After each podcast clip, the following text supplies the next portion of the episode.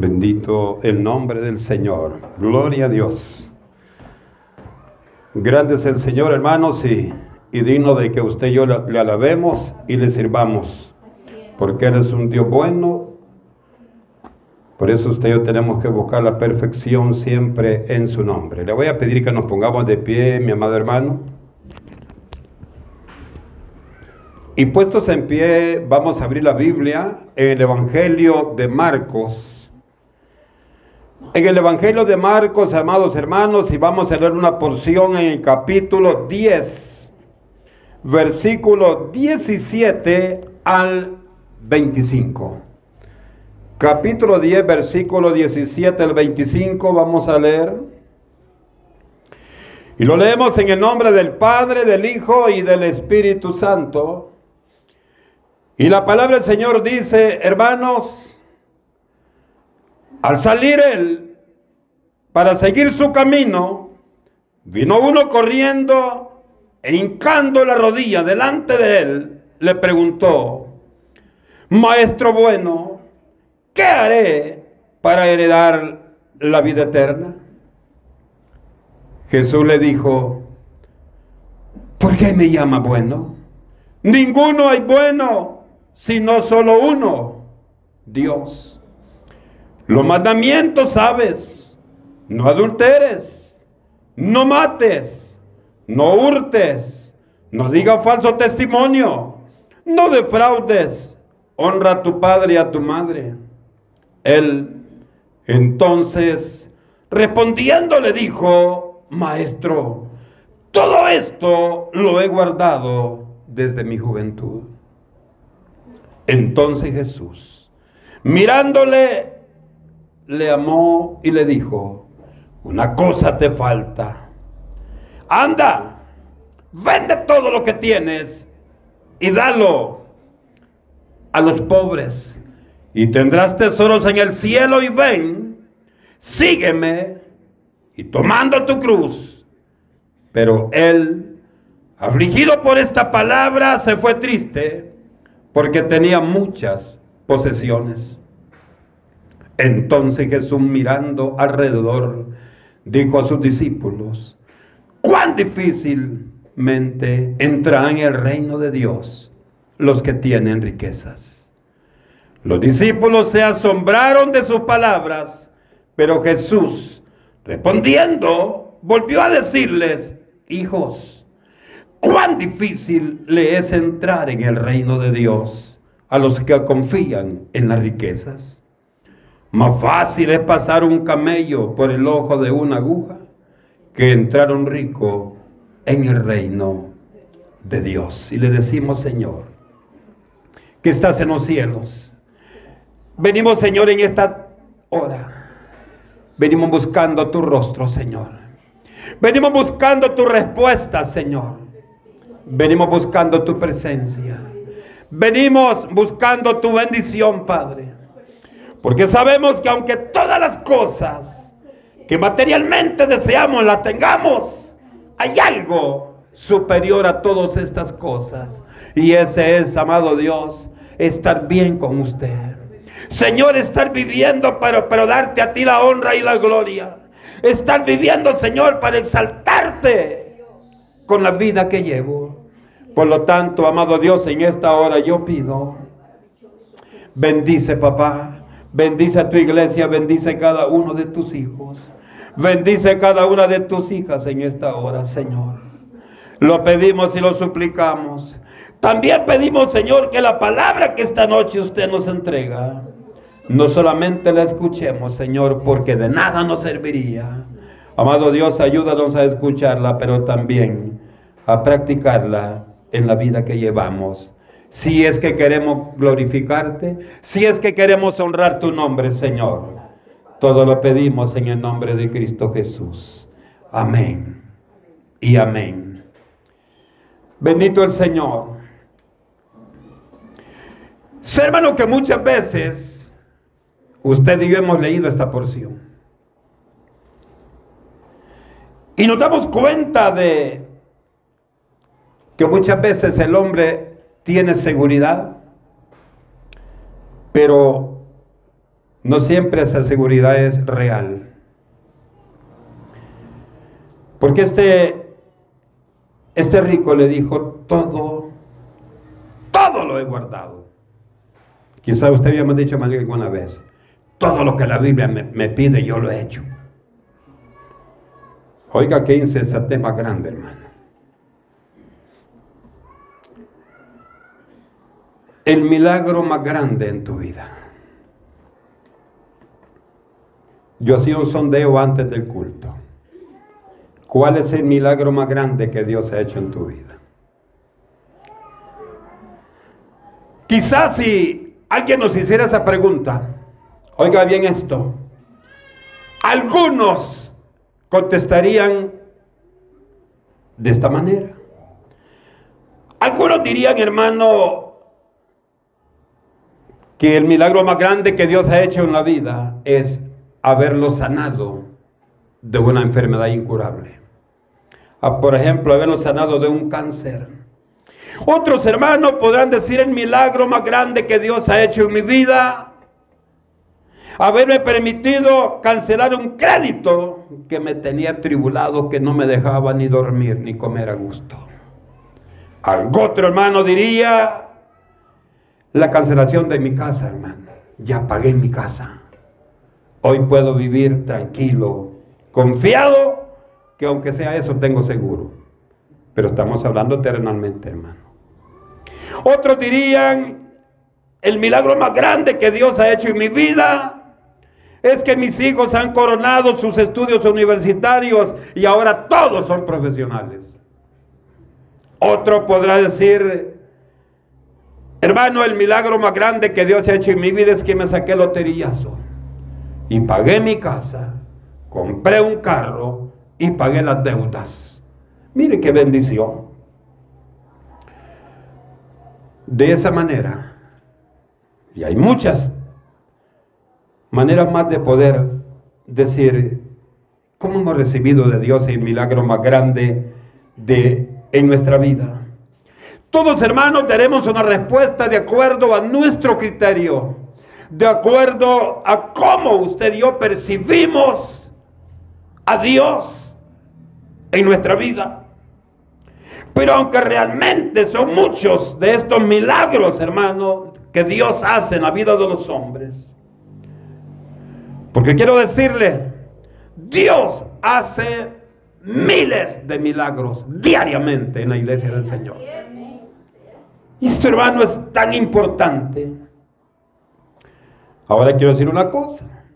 Quizá cuando hemos visto los diferentes eh, milagros, las diferentes formas que el hombre cree que es el milagro más grande que ha recibido de Dios en su vida. Aunque realmente muchos de estos milagros sean portentosos, quiero decir esta noche que ese no es el milagro más grande que Dios ha hecho en su vida. Hermano, quizá para usted no, pero para mí sí, porque ahora ya ese problema que tenía, ahora ya estoy tranquilo. Amén. Y yo sería uno de los primeros que me alegraría que usted, hermano, tenga esa bendición. Pero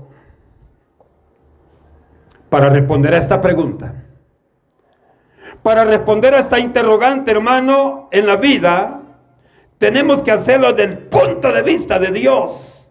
O sea, me refiero, la respuesta a esta pregunta tiene que ser dentro del aspecto espiritual. No puede ser material. No desde el punto humano. ¿Sabe por qué? Porque usted y yo como humanos medimos la bendición de Dios solamente en lo material. O si no, dígame usted, mi hermano, en el momento que usted y yo estamos orando, estamos clamando, estamos de rodillas, estamos buscando la presencia de Dios. ¿Cuántos de nosotros lo hemos dicho, Señor, haceme un hijo de Dios fiel, que te respete y que cumpla tu palabra al pie de la letra. ¿Cuántas hermanas le han dicho al Señor también? Señor, yo quiero ser de aquellas personas que te honran y que realmente te demuestran que queremos hacer tu voluntad a pesar de todas las cosas. Casi nunca se oyen esas palabras, hermano.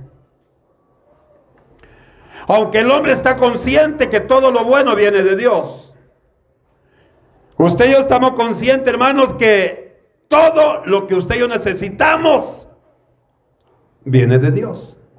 Nadie le va a decir, Señor, yo quiero que, me, que me enferme, Señor. No. Yo quiero, Señor, que me quiten la casa del banco. No. Hermano, lo que usted y yo le pedimos es algo bueno, bueno para nosotros. Señor, yo te pido que salga con malas notas y me quiten la beca en la universidad, Señor. No, ¿verdad? Hermano, ¿por qué? Porque nosotros siempre queremos lo bueno.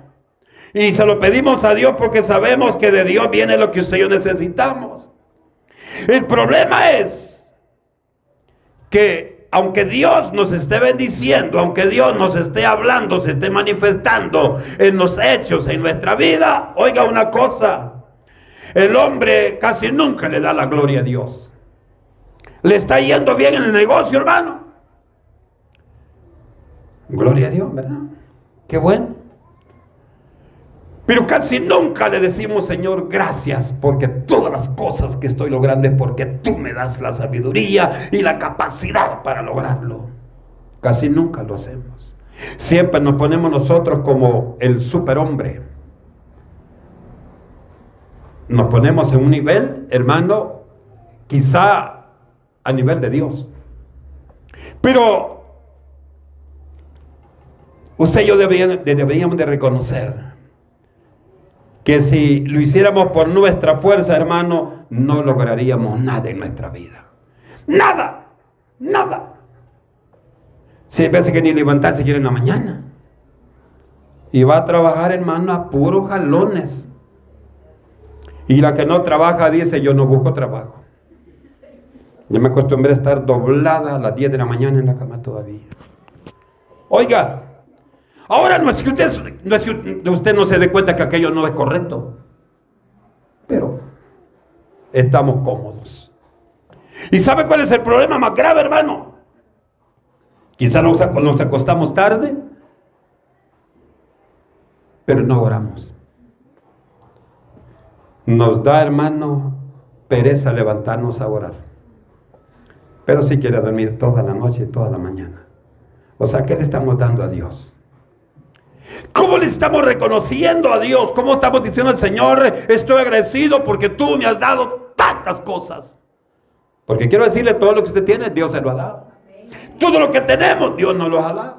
Y todo lo que falta, hermano, recibir de parte de Dios es porque Dios en su misericordia tiene ya medido en qué momento ha de bendecir más a los hijos de Dios. Nosotros tenemos que reconocer y tenemos que hacer una cosa, mi amado hermano. Y esto es seguir el camino de Dios. Muchas veces el hombre no busca de Dios, no es porque no sepa, no es porque no tenga necesidad, ¿sabe por qué no lo busca? No lo busca por una razón, hermano, es porque el camino de Dios no se ajusta a sus planes, no se ajusta a sus sueños, no se ajusta, hermanos, a sus propósitos. Porque los propósitos de Dios siempre buscan lo secular. El mundo, hermano, a esta, a esta hora, a esta fecha, ya hizo planes. Ya hizo planes de todo este mes y el otro. Hermano, y para que no se lo olvide, lo he hecho hasta escrito. Pero en ninguno de esos planes le he dicho, Señor, tú eres el centro de la programación que he hecho para mi vida en estos meses. No lo hemos hecho. Y muchas veces, hermano, usted y yo dice, no, hermano, yo no he hecho ningunos planes. Pero deberíamos de hacer un plan. Vivir siempre para la gloria de Dios.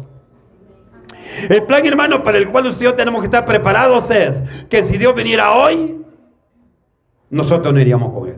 Que si vendría mañana, nosotros nos vamos con Él. Pero no.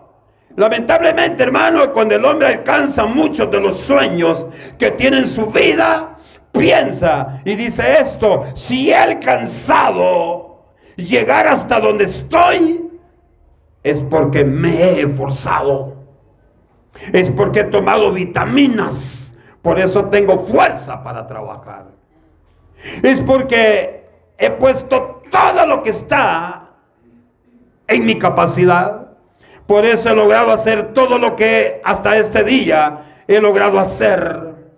¿Sabe qué sucede, hermano, cuando usted y yo pensamos así? Y le digo usted y yo porque muchos de nosotros hemos llegado a pensar así también. Cuando el hombre piensa así, ¿sabe qué es lo que sucede? Que apagamos la luz con la que Cristo quiere iluminarnos. Apagamos la luz con la que Cristo quiere iluminarnos. ¿Qué significa eso? Cerramos, hermano, cerramos en nuestra vida el hecho de recibir lo que Dios nos quiere dar para que sigamos creciendo, pero en Él. Para seguir creciendo en el Señor. Y una imagen falsa, hermano, llena nuestro pensamiento. Y esto es, llegamos a pensar y decimos, hermano, no soy tan malo como otros. No necesito de Dios. Yo no soy malo. Ahora pregúntese usted. Muchas veces, hermano, muchas veces, aunque no lo digamos, hemos llegado a decir, sí que yo no soy tan malo, hermano. No es necesario que yo me congregue. Sí, ¿qué es lo que hago? Solamente hacerte enemigo de Dios. Y ahí está todo, hermano. Porque cuando Cristo lo saca de tu corazón, desaparece la bondad, desaparece el amor, desaparece la comprensión, desaparece la obediencia a la palabra del Señor. Y cuando eso desaparece, hermano, de su vida y de mi vida, quedamos completamente vacíos. Porque si Dios sale de nosotros, no queda nada que valga la pena en nosotros. Si hay algo que vale la pena, que todavía mora en nosotros, es lo que Dios nos da a cada momento. Por eso es, hermano, que Dios nos bendice. Y el problema es que cuando decimos no soy tan malo, hay otros más malos, dice, yo no soy tan malo. ¿Sabe, hermano? El problema es que seguimos confiando en nuestra capacidad, seguimos confiando en nuestras aptitudes, seguimos viviendo con la doble vida que llevamos. Seguimos viviendo de esa manera. Y, creemos, hermano, que, que Dios está agradado con lo que estamos haciendo. Creemos, hermano, que como Dios es amor, él, va a pesar en balanza lo bueno que yo hago. Y yo pienso, dice usted, que lo, que lo bueno que yo hago es más de lo malo que hago. O sea, que hago más cosas buenas que cosas malas. Ahora, ¿quién podrá decir eso? Dios. Ninguna persona, ninguna persona, hermano, que tiene que ver con los tribunales dice yo soy malo. Yo no sé, sé por qué estoy aquí. Ni me doy cuenta porque yo no era malo. Oiga, qué interesante esto. Pero quiero decir esta noche, cuando el hombre no tiene la dirección de Dios, todo lo que hace es abominación ante los ojos de aquel santo y tres veces santo. Ahora la obligación suya, la obligación mía es apegarnos, sujetarnos a la palabra de Dios. No es fácil, ¿verdad? No es fácil. No es fácil, pero también no es difícil si dejamos que Dios nos ayude para llegar hasta ese lugar, hasta ese, ese nivel de santidad que necesitamos vivir usted y yo todos los días. El hombre, hermano, está confiado. El hombre está muy confiado en lo que tiene. El hombre está muy confiado en lo que posee. Y muchas veces el hombre está confiado en sus riquezas. Y sabe, pensaba, los tres ricos que la Biblia nos muestra en el Nuevo Testamento, ninguno de los tres se fue con el Señor. Aquel que le dijo hay que llenar los graneros, alma mía, tranquila, ¿verdad? tenés todo lo que necesitamos. El Señor le dijo, sabio, esta noche vienen a pedirte tu alma. Este que hemos leído en esta hora, hermano, le dijo, todo lo he cumplido. En otras palabras, según él, él era bueno. Lo que decíamos hace un momento. Él decía, bueno, si yo no soy malo, todo lo que tú me has dicho, Jesús, todo lo he cumplido desde mi juventud. Tampoco se fue con el Señor este Señor. No se fue con él. ¿Sabe por qué no se fue con él? Porque dice que cuando Jesús le dijo, te voy a probar entonces si todo lo, has, hecho desde tu juventud, no te va a costar hacer lo que te voy a pedir ahora. Vende todo lo que tenés y repartíselo a los pobres, pues solo eso te hace falta.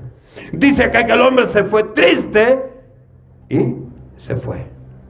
No, hermano, alcanzó la misericordia de Dios.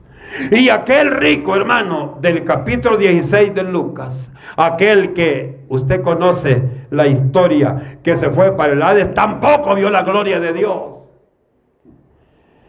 Ah, entonces hermano, no hay que buscar riquezas. ¿Cómo no? Pero las riquezas también compártalas con Dios. Las riquezas, hermanos, Dios se las ha dado, pero que para qué también les sirvan para tocar el corazón de Dios. Porque haciendo la cosa buena es como nos vamos a acercar a la presencia del Señor. Cuando el hombre piensa en su vida, hermano, que no es tan malo. Cuando el hombre piensa, no necesito de Dios. A mi hermano, ya hay personas que me han dicho, yo no necesito de Dios. Tengo un buen empleo, gano buen sueldo, vivo bien, yo necesito de Dios. Desde ese momento va a necesitar de Dios. Porque vendrá, vendrá, llegará un momento donde Dios lo va a disciplinar. Como dice Job 5:17, Deuteronomio 8:5. Hermano, viene, viene la disciplina de Dios. Y cuando viene la disciplina de Dios, aunque el hombre, hermano, quiere arrepentirse, el Señor lo va a permitir, pero tiene que pagar el precio. Tiene que pagar el precio para que pueda entender y pueda darse cuenta que lo que él pensaba era utópico, porque la realidad es que sin Dios usted y yo no podemos hacer nada. En el momento, hermano, de la disciplina de Dios, es cuando el hombre siente tribulación, angustia, y llega un momento que no encuentra salida. Y se da cuenta, oiga, se da cuenta en ese momento que aquella angustia es cuando Dios le está diciendo, ¿verdad que necesitas de mí? ¿Qué es lo que hace el hombre cuando está tribulado? Señor, ayúdame. Aunque sea hermano aquel hombre que se cree el poderoso, aunque sea el petrolero más rico y el magnate más millonario del mundo, sabe que sobre él está un Dios. Y sabe que sobre él ese Dios puede hacer cosas nuevas en un abrir y cerrar de ojos. Oiga, y qué interesante es esto. En ese momento, cuando el hombre se siente atribulado, siente, hermano, cuando Dios le dice, ¿verdad que necesitas de mí para salir de este problema? ¿Verdad que necesitas de mí para vencer todos esos obstáculos? Y hay unos sabios que le dicen, sí Señor, necesito de ti. El rico que leímos esta noche dice que cayó hincado ante Dios. Y le dijo, Señor, ¿qué voy a hacer para alcanzar la salvación? Es que sabemos, hermano, que eso supera todas las cosas que el hombre necesita. Algunos hermanos no aceptando la disciplina, allá en Hebreos 12:11, dice, insensatamente hemos llegado a decir, Dios sal de mi vida, déjame en paz, quiero ser feliz. El hombre no le gusta la disciplina de Dios.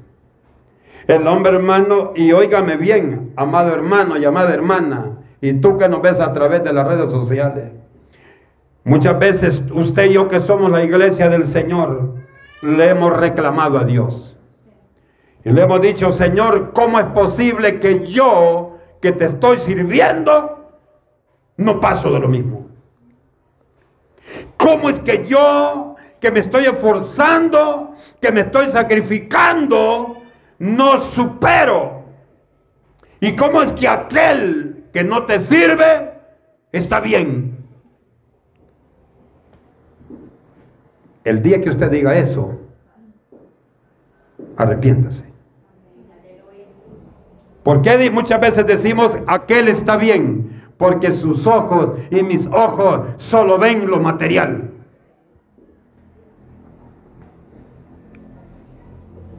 Sus ojos y mis ojos solo ven lo material. Pero no ven, hermanos, si aquella persona le está sirviendo a Dios. Y oiga bien esto. Muchas veces, mi hermano, el Señor Todopoderoso nos deja la interperie. Y quizá al principio las cosas nos están saliendo bien.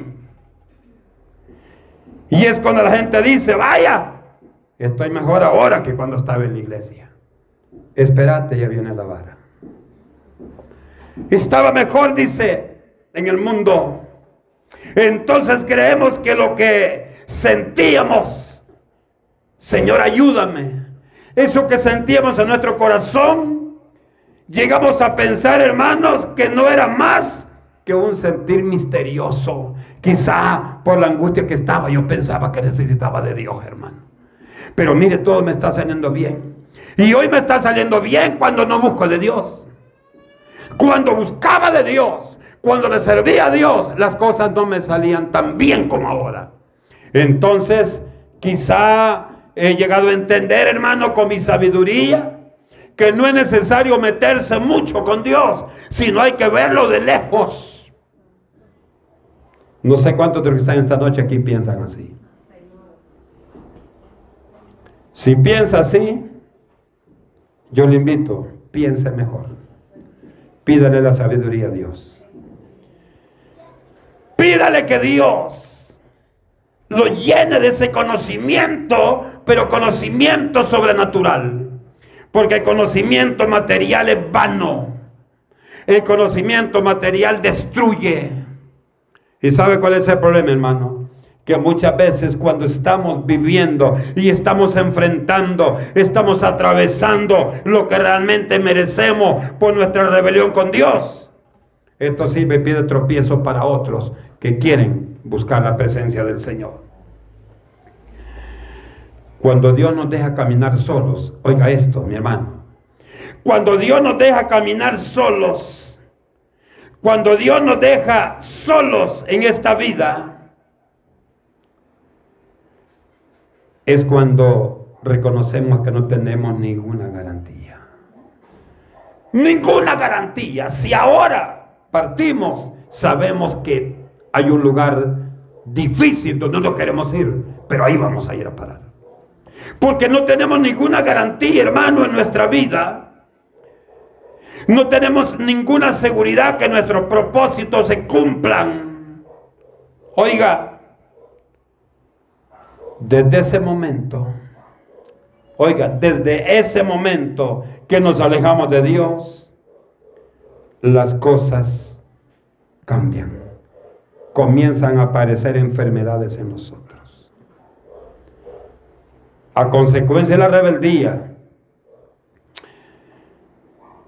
aparece, hermano, una vez más la angustia que apareció un día y que como Dios es bueno, nos hizo sentir que necesitamos de Dios. Cuando le dijo, ¿verdad que necesita que yo te ayude para salir de este, de este problema? Pero como cuando pasó el problema nos volvimos otra vez, nos volvimos al mundo otra vez. Hay muchos hermanos que cuando están en problemados, hermanos, buscamos de Dios. Y hay muchos que cuando el Señor los bendijo y el problema se arregló, fue otra vez para el mundo. Ya me resolvió el problema el Señor, entonces a disfrutar otra vez. Hermano, muchas veces así actuamos. Cuando estamos enfrentando, hermano, nuevamente estos momentos difíciles, todo lo que hacía creer al hombre que no necesitaba de Dios, comienza a confrontarlo. Y el hombre, hermano, comienza a pegarse el solo. Soy un necio. Soy un rebelde. Dios abrió las puertas. Dios abrió sus brazos. Dios me dijo, ven, aquí estoy. Y yo cerré mis oídos para no oír. Cerré mis ojos para no ver. Entrapé mis pies para no caminar. Y no quise entender el llamado de Dios. Es cuando el hombre hermano se encuentra en un callejón sin salida. Póngase un ejemplo. ¿Qué piensa usted cuando tiene un compromiso de pago y tiene día y hora que tiene que hacerlo? Y llegó el momento y usted no tiene, no tiene para cumplir el compromiso. ¿Qué piensa usted? ¿Qué piensa usted? Llegamos a un momento como cuando Moisés estaba frente al Mar Rojo, ¿se acuerda? Venían todos los enemigos de Israel, ya enfrente los tenía, y, y, enfrente, hermano, el mar. Y dijo, ¿y ahora qué hago? Y yo pienso, hermano, que usted y yo que somos bien espirituales, que de que ya se le habíamos dicho, Señor, ¿y qué pasó? Pues, ¿dónde estás tú? ¿Dónde está tu respaldo? Y el Señor suave le dijo, levanta el báculo que tienes en tu mano, cabezón. Que no te has dado cuenta que con ese báculo has hecho tantos, tantos milagros. Con ese báculo yo he hecho, yo he demostrado que yo estoy contigo. Una vez más, levántalo. Una vez más, Dios quiere que usted y yo, hermano, clamemos a Dios. Dios quiere que una vez más usted y yo confiemos en Dios. Y aunque las cosas parezcan para nosotros difíciles, quiero decirle esta noche, para usted y para mí, esos momentos difíciles, para Dios no son nada, hombre. Dios solo dice como hizo la creación del mundo, hágase esto. Hágase. Así también, hermano, puede destruir y puede hacer las maravillas en la vida de la iglesia del Señor. ¿Sabe por qué la iglesia está un poco triste? Tampoco insegura, hermano. Porque no estamos realmente buscando a Dios. No estamos buscando los propósitos de nuestra vida, pero con la ayuda de Dios. Pero cuando viene la necesidad, viene el problema, nace en el hombre la necesidad de orar. Usted y yo no oramos, como todo está bien, hermano. Feliz de la vida. Pero cuando comienza a apretar la situación, usted dice, no, no puede hacer nada más que orar. Hermano, usted siente bien galanda arrodillarse ante Dios. Usted siente bien galanda. Pero cuando las cosas bien, hermano, usted dice, ¿para qué me voy a arrodillar? Pues, mire cómo es la cosa. Por eso, hermano, que muchas veces Dios permite que se apriete la situación en nuestra vida para que nos acordemos que necesitamos humillarnos ante aquel que sí tiene el poder y la gloria, para que en nosotros, hermanos, alcancemos nuestros propósitos. ¿Y sabe qué? El momento de la necesidad, mi hermano, mi hermana, no estamos buscando una oración, hermano, de calidad, una, una oración de categoría, con palabras rebuscadas, no, sabe que es lo único que Dios quiere que lo que sale de la boca de nosotros sea realmente lo que hay en nosotros. Lo que hay en el corazón, eso es lo que Dios quiere que salga. No estamos buscando, hermano, no estamos buscando una oración especial, una oración, hermano, metódica. Una oración que lleve, hermano, un protocolo. Una oración que lleve, hermano, una cronología No, lo que Dios quiere, y usted y yo nos damos cuenta, lo que Dios quiere, que seamos sinceros y que le digamos lo que realmente hay en nuestro corazón. Esa es la oración. Lo que hay aquí, hermano, ese dolor, ese dolor, esa angustia. Y sabe, nadie puede quejarse de verdad si no tiene el dolor en su corazón. Nadie puede quejarse si no tiene el dolor. Usted ve a alguien enfermo y le dice, mire hermano, no aguanto. Y usted se le queda viendo y dice, ¿y qué tanto le duele? Porque no lo siente. Porque no lo siente. ¿Cuántas veces alguien ha dicho, mire, no he comido? Regáleme un dólar y usted miedo le da. Miedo dice, el dólar, agárrelo. Porque tiene miedo. Pero sabe, hermano, cuando, bueno, gloria a Dios que usted y yo nunca hemos tenido hambre así que no hemos podido saciarla. Pero podrá ser que para que sepamos eh, eh, valorar eso, hermano, quizá algún día nos va a tocar. Pidamos al Señor mejor humildad para que no nos vaya a pasar eso. Dios quiere que reconozcamos cuál es ese milagro que Dios ha hecho en nuestra vida. Al final de todas las cosas, hermano, al final de todo el tiempo, al final de todo lo que el hombre puede vivir, oiga, el hombre necesita dos cosas. Una de ellas es, usted y yo necesitamos leer la palabra de Dios para darnos cuenta el daño que hace en nosotros siendo indiferentes con la palabra de Dios. Usted tiene Biblia en su casa, ¿verdad? Bien bonita, hasta con, hasta con hasta bordadito, la hermana un tapetillo encima, pero nunca la abren. Dios, hermano, no quiere protocolos, Dios quiere que los que los involucremos. Hermano, usted y yo necesitamos leer la Biblia, necesitamos conocer realmente lo que la Biblia quiere. No quiere Dios que seamos indiferentes con la palabra. ¿Y sabe para qué es bueno y para qué Dios quiere que usted leamos la Biblia? ¿Para qué? Para que esa lectura despierte en nuestro corazón, despierte en nosotros que necesitamos meditar en ella. Necesitamos leerla, pero también necesitamos meditar en esa palabra. ¿Qué meditar, hermano? Danos cuenta que lo que leemos también tenemos que hacerlo parte de nuestro caminar en la obra del Señor. No solo leerla, también meditarla para vivirla. Y así, hermanos, llevar un testimonio agradable ante los ojos de Dios. Yo creo, hermano, que no hay mejor, no hay mejor deseo en el corazón de los hombres y las mujeres de Dios que recibir de Dios ese milagro más grande que el hombre necesita en su vida. Ahora que pues hermano, pero yo para qué necesito leer la Biblia y para qué necesito vivir la Biblia, para qué necesito meditar lo que dice la Biblia. Oiga, la respuesta para esa pregunta es para recibir el milagro más grande en su vida.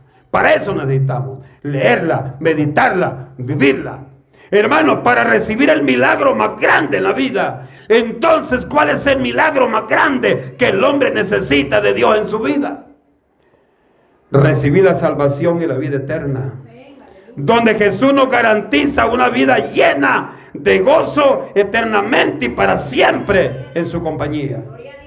Entonces, el regalo más grande de Dios en la vida del hombre es la salvación es la vida eterna. Lo que le dio el Señor. Alguien me decía, no hermano, el, el, milagro más grande que me ha dado es la salud. Gloria a Dios.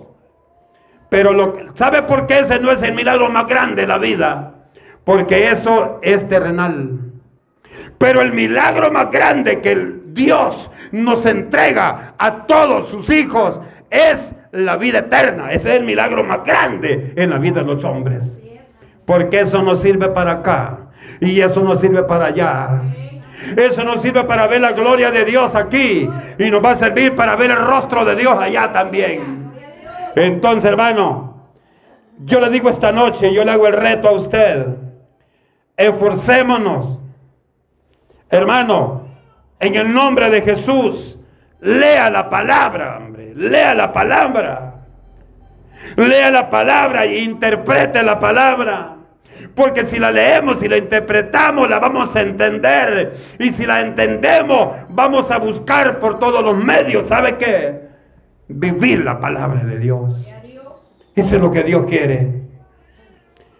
Y si la vivimos realmente, hermanos, hemos alcanzado y hemos recibido de parte de Dios el milagro más grande que puede tener el hombre es que Dios lo haya llamado y que ahora usted y yo sepamos que si Cristo viniera hoy, nuestras cuentas están bien ante sus ojos.